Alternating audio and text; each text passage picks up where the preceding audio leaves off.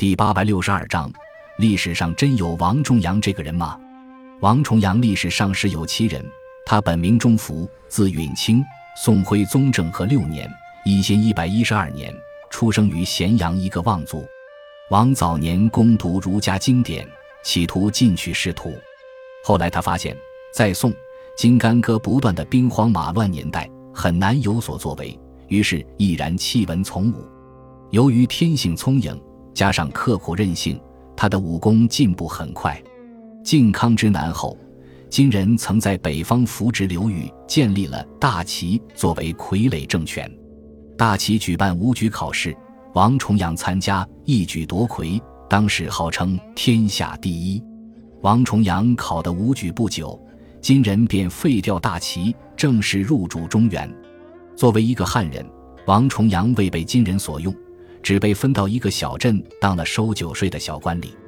王愤然辞官还乡，入世碰壁之后，王重阳便开始倾心于道教，西土出世。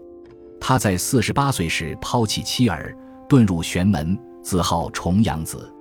他在终南县的南石村挖了一个四米多深的洞穴，称为活死人墓，自号王海峰，每天静坐其中悬思，试图创造一个全新的教派。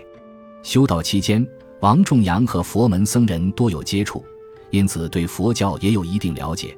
再加上早年是儒学出身，他深感儒、释、道各有精妙之处，于是他主张儒、释、道三教平等、三教合一。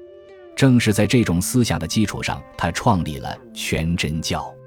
所谓全真，即实心见性，独全其真。